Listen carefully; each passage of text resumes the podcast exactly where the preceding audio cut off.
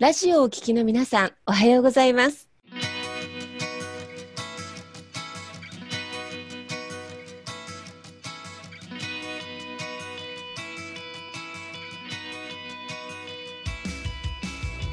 FM 那覇より毎週日曜日9時30分からお届けしております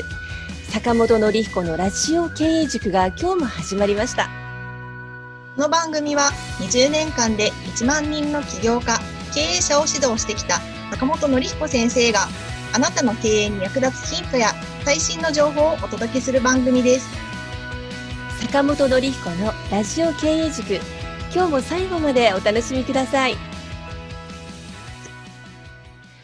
今日も始まりました、坂本のり彦のラジオ経営塾。で、今日はですね、前回に引き続きですね、ラーメン屋さんのコンサルティング、飲食店のコンサルティングなどを手掛けている矢田先生にですね、今日もお話の方を聞いていきたいと思いますので、よろしくお願いいたします。はい。で、今日もですね、ラーメン屋さんを低予算で開業する9つの秘訣というところで、まあ、前回ね、ラーメン屋を開業するにあたって用意する資金についてと、あと失敗しない物件の選び方というところでね、お話いただきました。今日はですね、3番目の融資はいくらまで借りるべきかというところですね。えここからちょっとお話ね、また聞いていきたいと思いますので、えー今日も矢田先生よろしくお願いいたします。お願いします。まあ、融資ですね。まあ、矢田先生の場合ね、なんかあの、まあ、資金はね、なるべく抑えてというところなんですけれども、まあ、これ、自己資金でするのかね、まあ、融資借りた方がいいのかっていうところなんですけども、この辺のもしよければ、はい、考え方とか教えていただけたらなと思うんですけれども、はい。はいわかりまし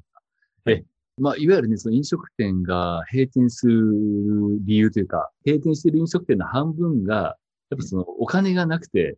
はい、閉店してるんですよね。はい、はい。黒字閉店っうん、ていう、なん、なんです黒字閉店ですかね。まあ、はい、そう、黒字倒産とかってね黒字、倒産っていわゆるね。えそれがやっぱ半分、半分を占めているってデータもありますんで、あはい、はい。お金っていうのが手元に置いとくのが、僕は長続きする秘訣の一つだと思ってるんですね。うん、うん、うん。で、あとそれとともに、お金を借りるっていうのは、開業するときが一番簡単、簡単とかしいな。一番なんか借りやすいというか。そうですね。逆に言えばもう、あ、これも坂本さんね、坂本さんが、はい、そうですね。ちょっと僕からの言うのもなんですけども。いえいえ。経験から言うと、やっぱり一日をもう営業始めちゃうと、それ事業資金になっちゃって、じゃあ、はいあとその店の成績ですよね。うん。成績を元に融資の判断をされるわけなんで、うんななので、営業する前の、そういわゆるじ事業計画の時点で借りられる創業融資っていうのは僕が一番受けやすいなというふうに思うんですね。うん。というのと、さっき言いました、その手元の資金がなくなることで閉店するリスクっていうのが高まるならば、だったらば、前回話したみたいに、僕は予算をかけない経回転っていうのは進めてるんですけども、お金はできる限り最初は借りられるだけ借りてくださいというふうに指導してます。はい。はい。なので、まあ、で、それがまあ、なかなかとはいえ、無担保無保証人で1000万以上って今はなかなか難しかったりするんで、うん。で、まあ、上限ではね、1000万ぐらいかもしれませんけども、うんあの、借りられるならばそれを借りてくださいというふうに言います。ただ、それを借りたら借りたで絶対使わないように、全額じゃなくてもね、使わないようにするっていうのが一番大事だよっていうことで、あの、まあ、それ釘刺しますけどね。はい。で、あとはその、まあ、本当にね軌道に乗ったらそれを、まあ、繰り上げ返済じゃないですけども、うんあいらなくなったらね、それはありがとうございましたで利息、まあ利息をね、毎月払ってるとしても、またお返しすればいいじゃないですかって話で。うんうんなのでまあ、できる限り一番最初にね、この自己資金を、自己資金だけ、自己資金はあっても僕は自己資金は一部だけ入れて、融資を受けてくださいっていうふうには言いますけどね。はい。ここはちょっとあのね、元銀行員の坂本さんと。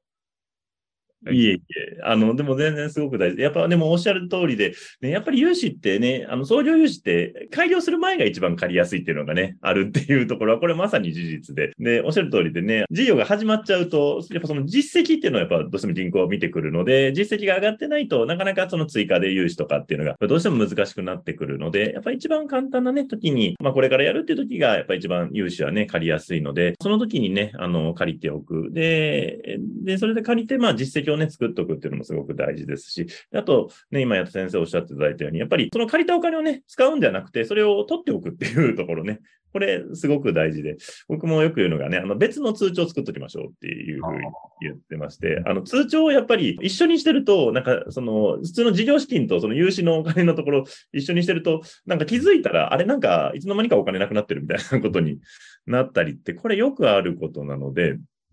逆にもう融資の返済用の口座は、もうもう借りたお金入れといて、でもそこで自動で毎月落ちるだけっていう形にもうしとくっていう形。だそこは、で、なんかもしそれ手をつけるときは、なんかちゃんとこの投資、このお金を、じゃあこれの投資にちゃんと使うっていう形で意図を持って使うっていうふうにしないと、なんか借りたお金が気づいたらお金なくなってるっていうのが 一番 最悪な状態っていう形になるので、ね、やっぱりそこをね、なんか避けるためにも、ちゃんと口座を管理を分けてやっておくっていうところ、これ非常に大事かなと思いますよね。ね。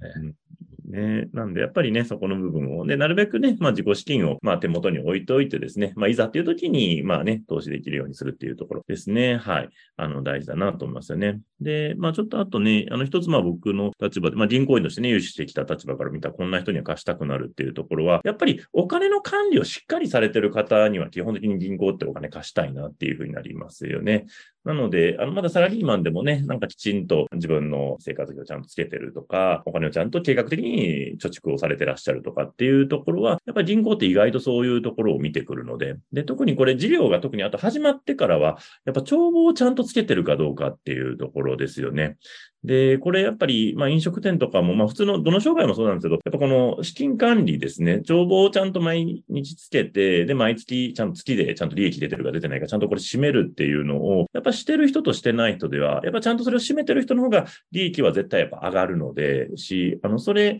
そこの資金をちゃんと毎月の収支とかをちゃんと計算できないと、まあ、これお金を借りてね、投資を受けてそれを回していくっていうのにおいてはやっぱすごく危険になってしまうんで、お金の流れが分かってないっていうのは、なので、あの、帳簿管理を増していくっていうところですね。ここは非常に大事かなと思います。矢田さんはその辺のそういう帳簿の管理とか、そういうところは結構指導もされたりもするんですか？帳簿の管理というよりも、僕はその日時決算を提唱しますね。はい、はい、はい。いつもその、まあ、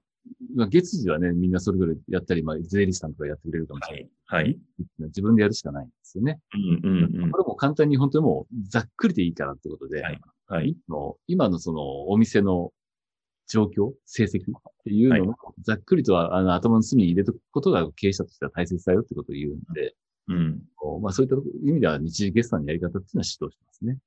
そうですね。やっぱり特に飲食店はね、毎日売り上げが発生したり、あと経費がね、発生し、仕入れが発生したりとか、毎日お金がやっぱ動きますから、日時でちゃんと計算するってすごく大事ですよね。そうですね。はい。うん、いや、本当ね。で、それがね、ちゃんと出てくる人はね、銀行としても融資をね、お金を貸したいなっていうふうになる方なんでね、そこはね、ぜひされるといいのかなというところですかね。はい。ありがとうございます。はい。で、次ですね。次、まあ、事業計画どうやって作るといいですかというところで、これもね、まあ、融資とかに関わるところかなとは思いますけれども、まあ、事業計画ね、まあ、作る上で、事業の考え方ですね。はい。これはまあ、ご自身でね、あの、飲食店、ラーメン屋さんをね、経営する上での非常に知っておかないといけない数字っていうのが出てくると思うんで、まあ、このあたりをちょっと教えただきたいなと思うんですけれども、よろしいでしょうか？はい。僕がお手伝いするときは、基本的にその一番最初、初めての開業だったり、独立っていう時の方が多いんですけども、まあそういう方には基本的には一番最初っていうのは、その小さく店は始めようっていうふうに言うんですね。で、まあ小さくやるってことは、まあその箱、まあいわゆるお店も小さいし、そこで使う人数も少なく始めるっていうのが前提だよというお話するんですね。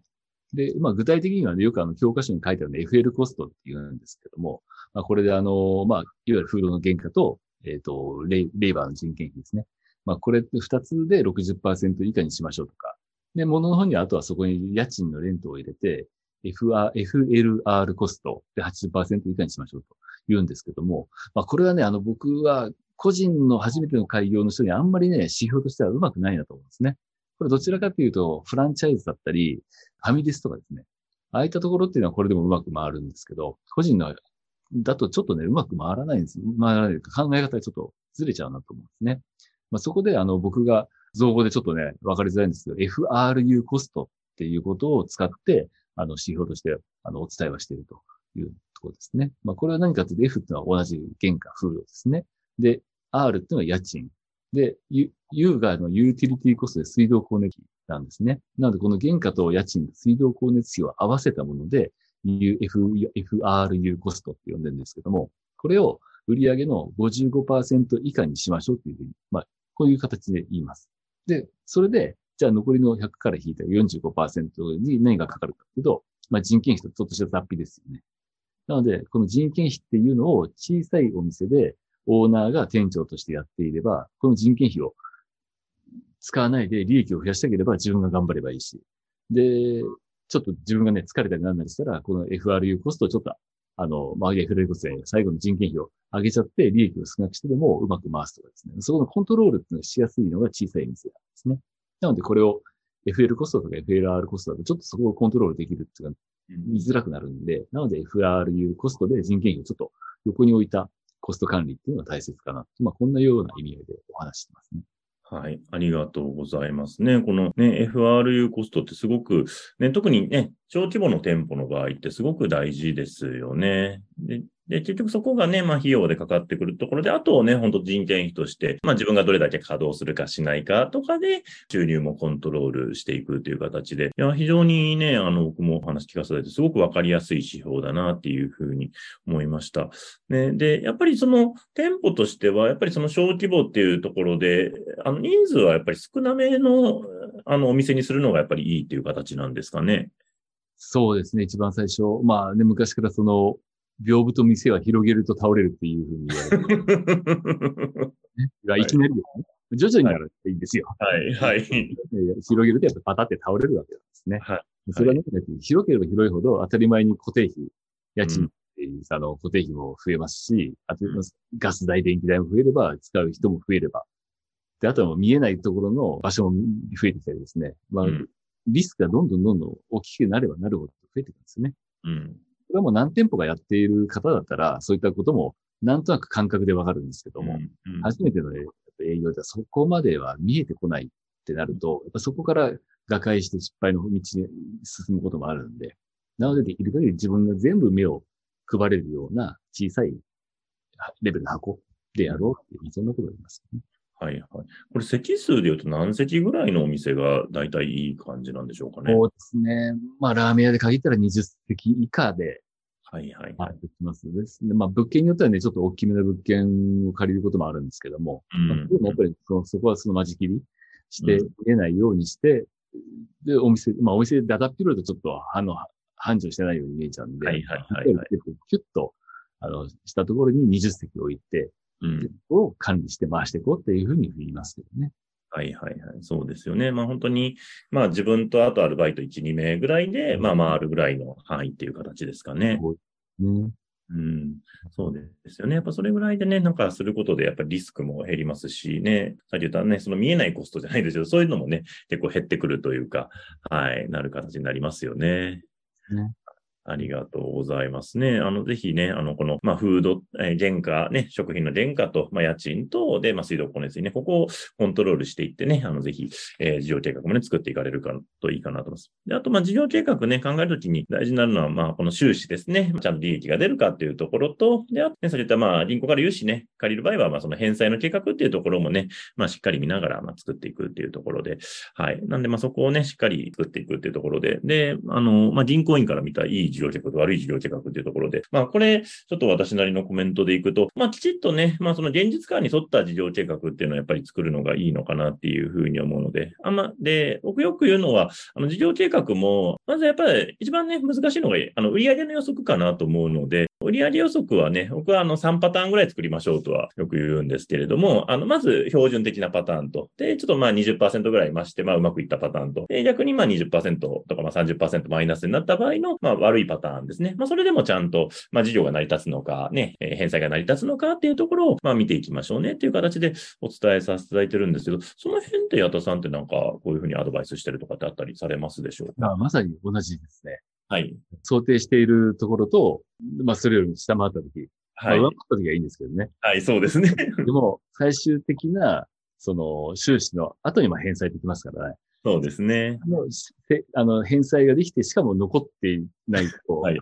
生活できなきゃ返さないよねっていう判断になるんで。そうですね。はい。返済した後もちゃんと残ってて、それで生活できるっていう計画じゃないと、やめた方がいいよっていうような判断にもなりますね。はいはい。だ、だいたいその売上の予測、その悪い方の予測ってどれぐらいで見積もるとかってあるんですか？そうですね。今、坂本さんおっしゃったように、20%、15から20%ぐらい下回った場合ですね。はいはい。本当成り立つのかっていうところは見ていきますね。はいはい。これどうなんですかね？やっぱ売上予測って、やっぱ、だいたいそれぐらいの枠の中に収まるみたいな感じなんですかね？大体そうですね。うんうん、まあ、それ、大体はまあ収まるかなっていう感じかね。はいはいはい。うんですね。ですね。まあもう本当にわからないのはやっぱ売り上げのところなんですよね。そうですよね。売り上げから下のところってもうデータってまあ大体持ってると思うんですけど、そうですね。ある程度ね、予想はつきますもんね。この場所でその商売やった時の売り上げっていうのは基本的にどこにもデータってないんでね、そうですね。本重要なんですよ。はいはいはい。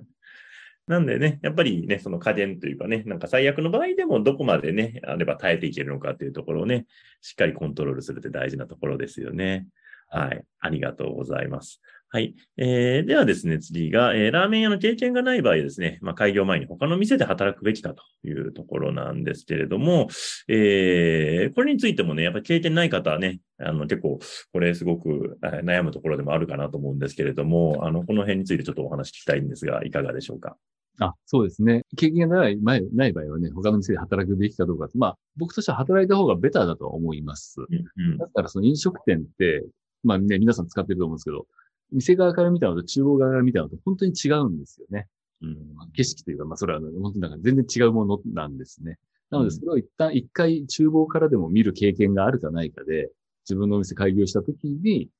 まあなんか安心安心材料ではあるとは思うので、どっちかっていうとまあ働けるなら働いた方がいいとは思うんです。うん。た、だ、僕としては、その、これからもう開業してうん、やるのが、まあそこも経営者の仲間入りなんで、まあ経営者はね、一日でも早く僕は、あの、100円でも1万円でも稼ぐべきだというふうに思いますから、うん。なので、だったらばそこは、ずーっとその、他のお店で、何ヶ月も、2年も3年も働くよりも、今こうやって YouTube, ね、YouTube だったり、いろんな情報っていうのは Google とかで見えますから、そういうもので知識武装しながら、で、あの、一日も早くですね、あの、開業した方が僕はいいとは、いうふうには言いますけどね。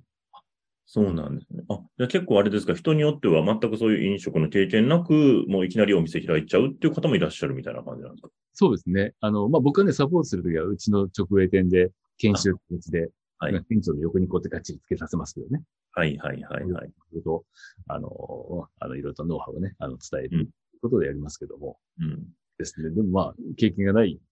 そうです、方が来ますね。そういうああ形で。ー、すごい。え、皆さんどれぐらいのその修行の期間で、なんか独り立ちできるような形になるんですか？あ、あとね、これはあの、うちは、なんだろうな、完璧になるまでっていうよりも、もはいう期限を決めちゃうんですね。あ2週間そうなん2週間で決めて、はい。もうそこでできる限り覚えていきましょうってことで。で、はいあと、も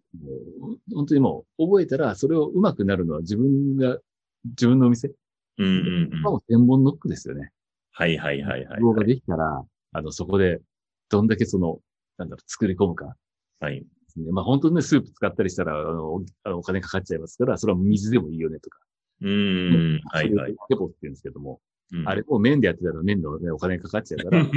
の水で絞って雑巾でいいんですよ。はいはいはいはいはい練習でもう検証になるぐらいまでね、なくなって営業にさせてやるけど、ぐらい千本ノックでやった、やる人ってやっぱ強いですよね。うーん。はいはいすごい。人がやっぱ弱い。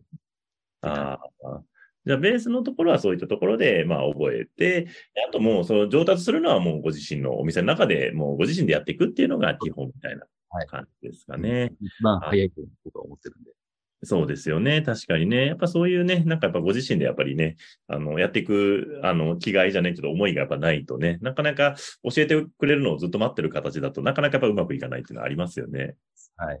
うんね。はい。ありがとうございます。まあそうするとね、まあお店の経験っていうのもね、まあそこまでね、あの、たくさんある必要はないというような形ですかね。ははいありがとうございます。はい。で、次なんですけども、で、まあ、新規開店したらですね、ラーメンはどうやって集客するのというところで、これもね、結構やっぱり皆さん悩むところかなと思います。特に最初ね、不安になるところで、どうやってね、お店を集客していくのかっていうところなんですけど、ここについてもちょっと教えていただけたらと思うんですけれども。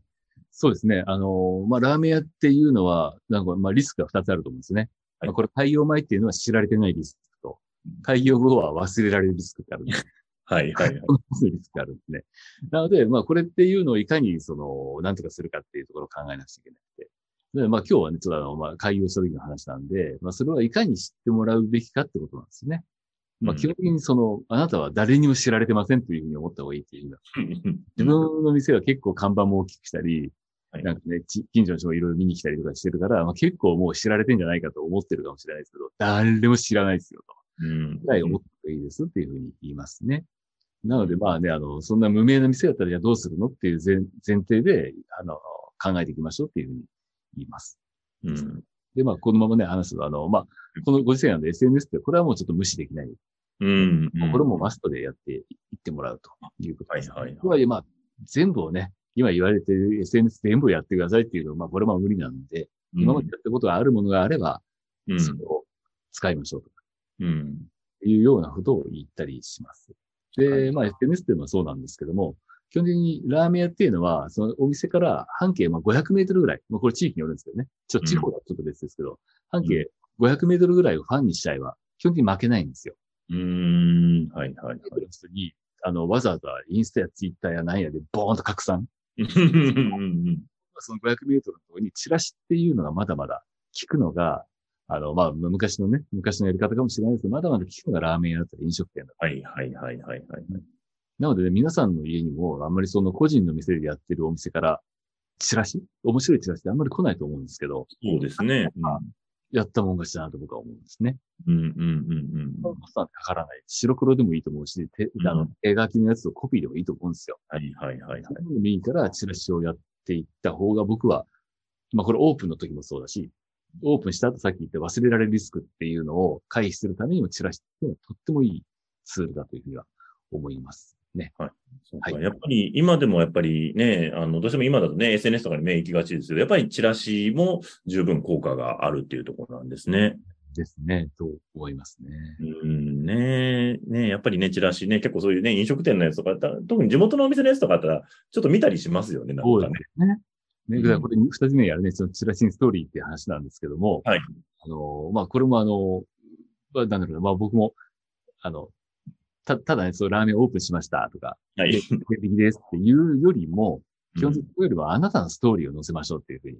言うんですね。ええなんで今回ここでラーメンをやろうと思ったのかっていきさつうんね。うん。で、まあ、これもあの一つの例として、あの、横浜にあるお店さんなんですけども、まあ、こはいこご夫婦でやってるんですけどね。まあ、それでご主人が昔働いたところの上に奥さんが住んでて、うんで、まあ、ご主人はなんとなく、まあ、常連の奥さんのことが気になってたわけですね。えーでも、まあ、そんな話すこともないけどもっていうことで、まあ、その時奥さんがちょっとふらふら病気が具合が悪そうに帰ってきた時に、どうしたって聞いたら、あの、まあ、ちょっと熱がある。だからちょっと上で寝てるって言ってたと。まあ、それをなんか、で仕事場に戻っても不安で不あの、心配性がなくなっちゃって、一杯にそう鍋焼きうどんを持ってったわけなんですね。はい。で、金庫っててもこれでも食ってろと。言ったろと言って、まあ、それが、まあ、基本的に、今、夫婦になって、子供もできて、ラーメン屋を一緒にやっているみたいな、愛の一杯の鍋焼きうどんみたいなチラシを作るんですよ。ええすごい。二人の顔写真ボーンとかけてね。それが、そんなお店が、この町内に来週オープンしますみたいな。すごい。飲むと、やっぱりまあ、ね、おあの、お家ではなんかこのチラシが入ってたよとか言って、じゃあ今週末行ってみようかっていう可能性が高まりますよね。いやー、すごい。そういうのあったらなんかね、読んだらちょっと興味持ちますよね。そうなんですね。じゃあチラシっていうのは、そのチラシの、あの、ポストの下のゴミ箱に捨てられないで、いかにその、か家庭のテーブルの上に乗っけるかっていうのが仕事なんで、チラシの。う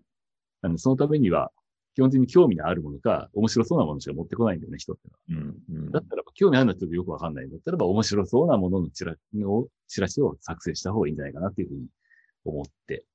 ですね。だからそれって一番いいのはそのオーナーさんたちのストーリーだったりうん。っていうのが一番いいよねっていうので、そういったお手伝いしてますね。いやーね、僕もなんかそういうね、やっぱチラシでね、そういうオーナーさんのね、なんかその、なんでこのね、お店作ったのかみたいなとかってストーリーあると、なんかね、ふっとした時にパッと読んじゃったりしますよね。そうですね。で、読んでね、あ、なんかすごい、あ、面白いなとか共感できたら、あちょっと今度そこのラーメン屋行ってみようかってやっぱなったりしますもんね。うん。そうそれが集客っていうかね、それがまあ、そういうことなんですよね。はい。いやー、すごいね。そういう自分のね、ストーリーを語ることがね、チラシにも大きなね、あの集客になるって。で、ね、なかなかその飲食店のね、そのなんか、そういう思いって意外と聞く機会がなかったりするんで、そういうのがね、聞くと、やっぱり共感してね、そこに行きたくなるってなりますよね。はい。ありがとうございますね。とても素晴らしいお話でね。で、今日もね、早いものでちょっと時間が来ましたので、最後にですね、矢田さんの方から、矢田さんの方にね、なんか相談したいとかっていう場合にね、どのようにすればいいかってちょっとご案内をしていただけたらなと思います。あ、そうですね。一つはうちのホームページがあります。あの、メントレプレナージャパンって会社なので、メントレってあの入れると一番上に、あの、うちの会社のホームページがありますんで、そこから、あの、お問い合わせいただきたいなっていうところと、あと、まあ、YouTube で、ラーメン社長って名前で、あの、やっておりますんで、で、そちらの方で、まあ、ラーメン社長と検索いただければ、多分、あと私の動画がいくつか出てきて、まあ、そこは、まあ、今日話したような、ラーメン屋開業、飲食店開業、まあ、そういったことのノウハウを、もうちょっと狭めて、深掘りして、まあ、そんなことをやってますんで、ぜひご興味あれば見ていただければな、と思います。はい。ありがとうございます。メントレラーメン社長でね、ぜひ検索いただけたらと思います。それでは今日もですね、えー、楽しいお話ありがとうございました。ありがとうございました。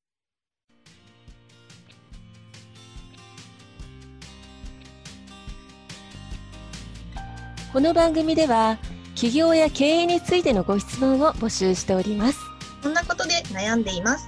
こんな場合はどうしたらいいの？などなどご質問がありましたらぜひ番組宛に送ってくださいね。はい、えー、質問の宛先は立志財団のホームページよりお問い合わせの欄からご質問ください。えその時にはラジオ経営塾についてとお書きください。またツイッターでも質問を受け付けておりますハッシュタグ、ラジオ経営塾をつけて投稿してくださいね。この番組は沖縄の起業家や経営者のビジネスの成功に役立つ内容をご紹介しております。また来週日曜日9時30分よりラジオ経営塾でお会いしましょう。皆様楽しい日曜日をお過ごしください。